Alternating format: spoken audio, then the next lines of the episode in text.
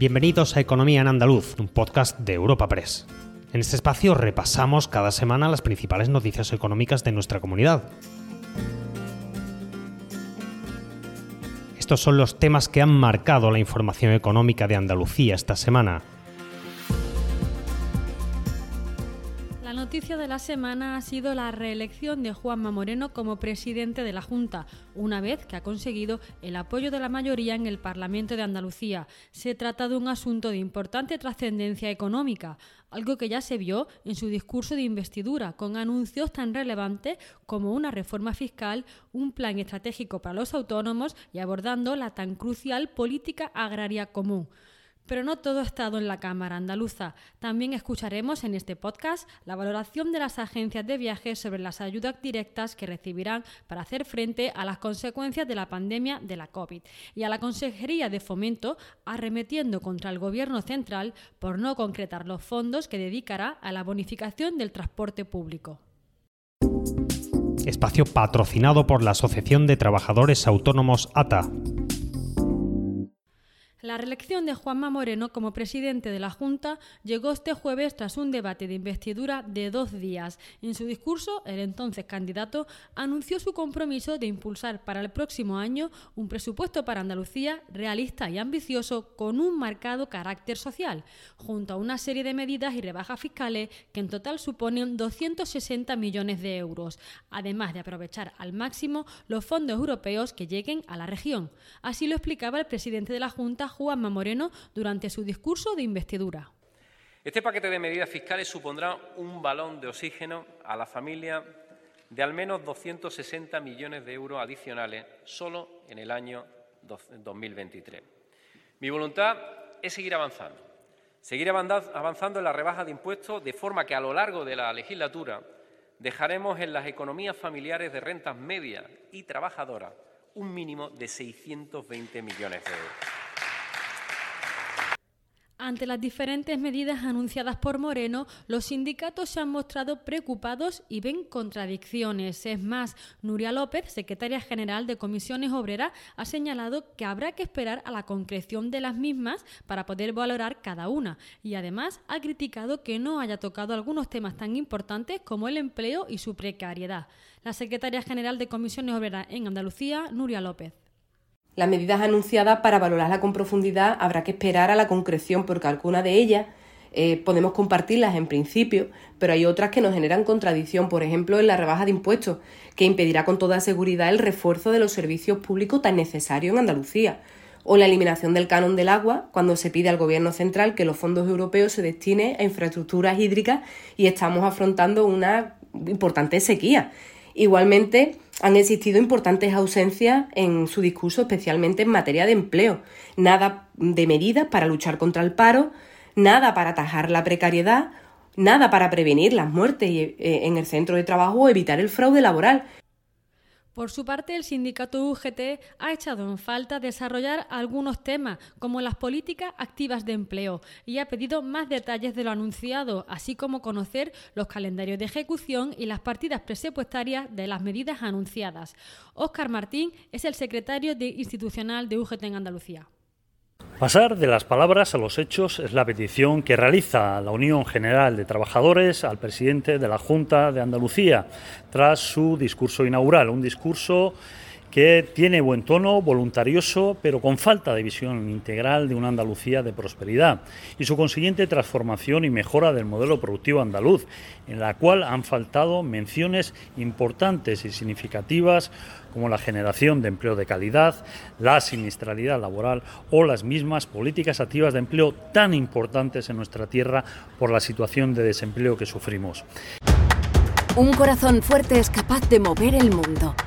Por eso queremos reconocer con el distintivo Corazón Andaluz a todos los productos, personas y empresas que ponen a Andalucía en marcha. Cuando veas un distintivo Corazón Andaluz, sabrás que ahí hay excelencia y que se consigue desde Andalucía con amor. Donde late Andalucía, Corazón Andaluz. Junta de Andalucía.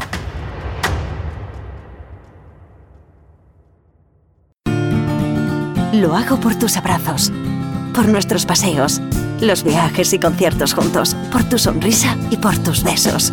Lo hago por seguir cuidándonos. Llevamos dos años luchando para frenar la COVID-19. Ahora más que nunca la responsabilidad es de todos. Actuemos con precaución y prudencia. Está en nuestra mano mantener todo lo construido. Junta de Andalucía. Un corazón fuerte es capaz de mover el mundo. Por eso queremos reconocer con el distintivo Corazón Andaluz a todos los productos, personas y empresas que ponen a Andalucía en marcha. Cuando veas un distintivo Corazón Andaluz, sabrás que ahí hay excelencia y que se consigue desde Andalucía con amor. Donde late Andalucía, corazón andaluz. Junta de Andalucía.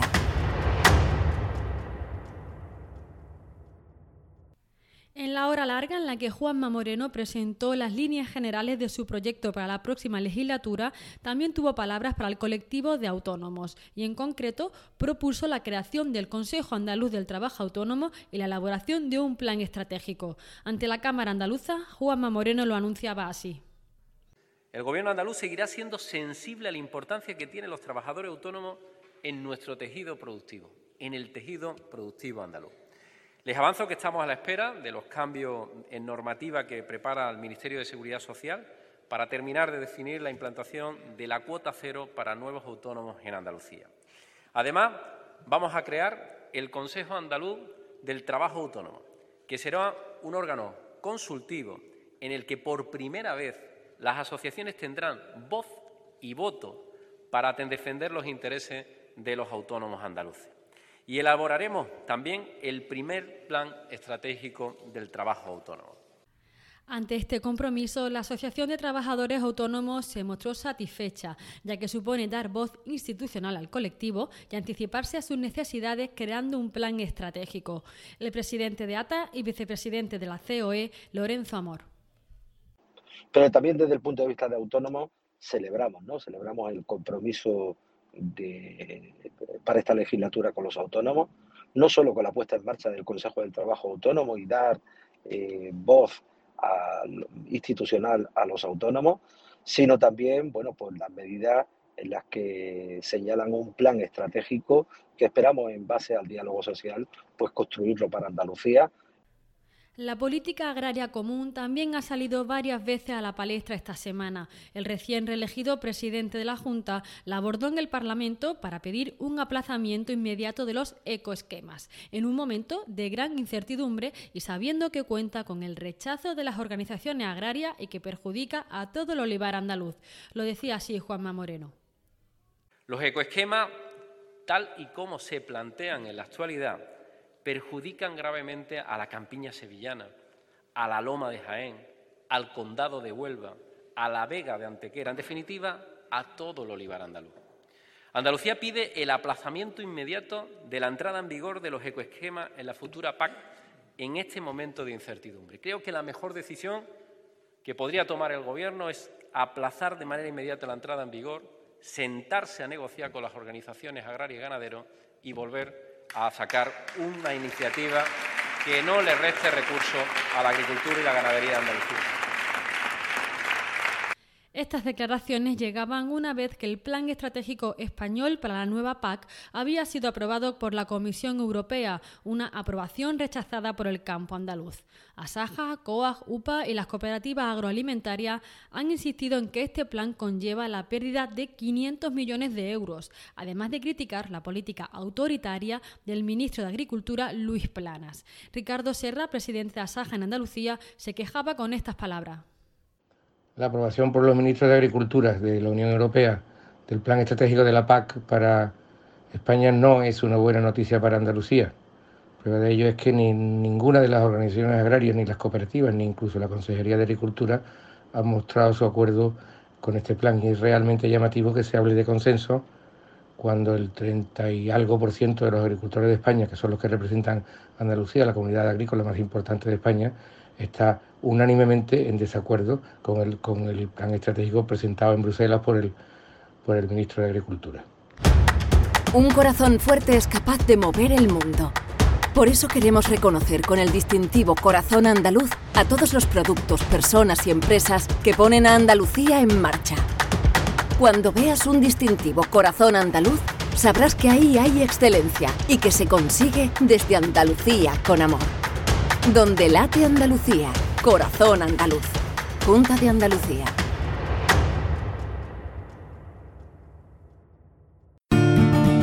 Lo hago por tus abrazos, por nuestros paseos, los viajes y conciertos juntos, por tu sonrisa y por tus besos. Lo hago por seguir cuidándonos. Llevamos dos años luchando para frenar la COVID-19. Ahora más que nunca la responsabilidad es de todos. Actuemos con precaución y prudencia. Está en nuestra mano mantener todo lo construido. Junta de Andalucía. Cambiando de asunto, las agencias de viaje han recibido una buena noticia en estos días. La Junta ha publicado en el Boja la orden con los 4,5 millones en ayudas directas, algo que consideran muy necesario aunque llegue un poco tarde. En declaración Europa Press, el presidente de la Federación Andaluza de Agencias de Viajes, Luis Arroyo eh, un poco tarde, ¿no? Podía haber salido un poco antes, que era mucho más necesario para la agencia de viaje, pero no deja de serlo a día de hoy, puesto que eh, aunque este año 2022 sea un año positivo, sí es cierto que estamos todavía arrastrando ¿no? pérdidas de dos años en los cuales no hemos tenido ningún tipo de venta. Así que la ayuda es bienvenida, por supuesto, y, y, nada, nos alegramos por ello porque ha sido un trabajo continuo y constante de la Federación Andaluza y un compromiso cumplido por parte de la Administración Andaluza, con lo cual eh, hay que valorarlo muy positivamente. Y cerramos este podcast con otro tipo de ayudas, esta vez la bonificación del precio de los tickets de autobús. Al respecto, la Junta ha criticado que el Ejecutivo Central no concrete a las comunidades los fondos que destinará a estos descuentos, pero sí las obligue vía Real Decreto a comprometerse con ellas. Felipe Arias es el director general de movilidad de la Junta de Andalucía. Le exigimos al Ministerio y al Gobierno de España eh, que amplíe estas cuantías para que puedan garantizar ese descuento que han anunciado del 30% y que no está garantizado con ese importe. Y por otro lado, queremos que esas, esos descuentos se lleguen para quedarse, sean de manera permanente, como los descuentos que aplicamos en las comunidades autónomas y que con un esfuerzo presupuestario importante, garantizamos descuentos desde el 30% en Andalucía con el uso de la tarjeta de transporte de los consorcios o con la nueva tarjeta de transporte para todos los jóvenes menores de 18 años. Recuerda que puedes encontrar estas y otras muchas noticias económicas en la sección Andalucía en nuestra web europapress.es. Puedes suscribirte a este programa y al resto de podcast de Europa Press a través de Spotify, Apple Podcast, Evox o Google Podcast.